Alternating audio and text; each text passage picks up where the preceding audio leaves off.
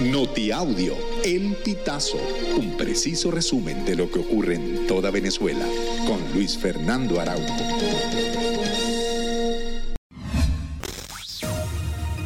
Amigos, bienvenidos a una nueva emisión del Notiaudio El Pitazo. A continuación, las informaciones más destacadas. Amnistía Internacional denunció que el gobierno de Nicolás Maduro intensifica sus patrones de represión para detener a los venezolanos por motivos políticos y exigió la liberación de estos privados de libertad. Así lo precisó el organismo este 29 de agosto en su informe Vidas Detenidas, en el que destacó nueve casos de personas arbitrariamente detenidas entre 2019 y 2023. Destacó que organizaciones que defienden derechos humanos documentan que entre 2014 y 2023 ocurrieron 15.700 detenciones arbitrarias por motivos políticos en el país y que en la actualidad alrededor de 300 personas siguen privadas de libertad en estas condiciones. Una joven identificada como Andreina Maylin Robles fue detenida por funcionarios del Cuerpo de Investigaciones Científicas Penales y Criminalísticas, adscritos a la Delegación Municipal Tocuyito, por simular el rapto de su bebé de dos meses de nacido. La información la dio a conocer el director nacional del 6CPC, comisario Douglas Rico, quien agregó que otras dos mujeres están detenidas por este hecho.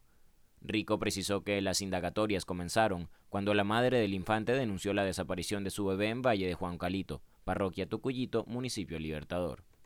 Hombres a bordo de un vehículo lanzaron pasadas las 11 de la mañana de este 29 de agosto una granada contra la pollera Macpollo, ubicada en la avenida La Limpia de Maracaibo. El artefacto explotó entre dos vehículos del establecimiento que estaban frente al local. La explosión también causó heridas a dos trabajadores, uno de ellos chofer de la empresa, que fueron trasladados a un centro asistencial, según reseñó el medio local Versión Final. Representantes de la agrupación Zancos de Libertad de Capacho Viejo en Táchira ganaron dos de las tres distinciones del quinto Festival de Zancos Camino de Gigantes, celebrado en Medellín, Colombia. Obtuvieron el primer lugar como agrupación más resiliente y el segundo lugar en las Olimpiadas con un total de 80 puntos.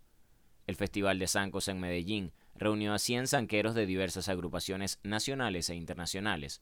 En las Olimpiadas participaron solo hombres de las agrupaciones, pues la dificultad y el riesgo que implicaban las actividades dejaron a las mujeres como espectadoras de los retos.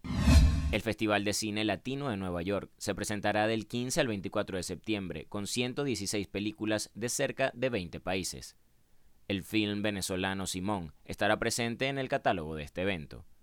Esta película, que se estrena en Venezuela el 7 de septiembre, cuenta la historia de un joven luchador por la libertad que escapa del gobierno venezolano a Miami, luego allí lucha contra su trauma y culpa e intenta obtener asilo político. La proyección de Simón está programada para el 21 de septiembre. Amigos, y hasta acá llegamos con esta emisión del Notiaudio El Pitazo. Recuerda serte super aliado para mantener vivo el periodismo independiente en Venezuela. Narró para ustedes Luis Fernando Araujo.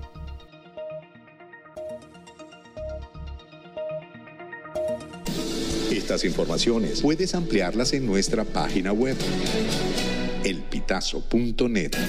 También recibimos tus denuncias vía SMS o WhatsApp a través del 0414-230-2934.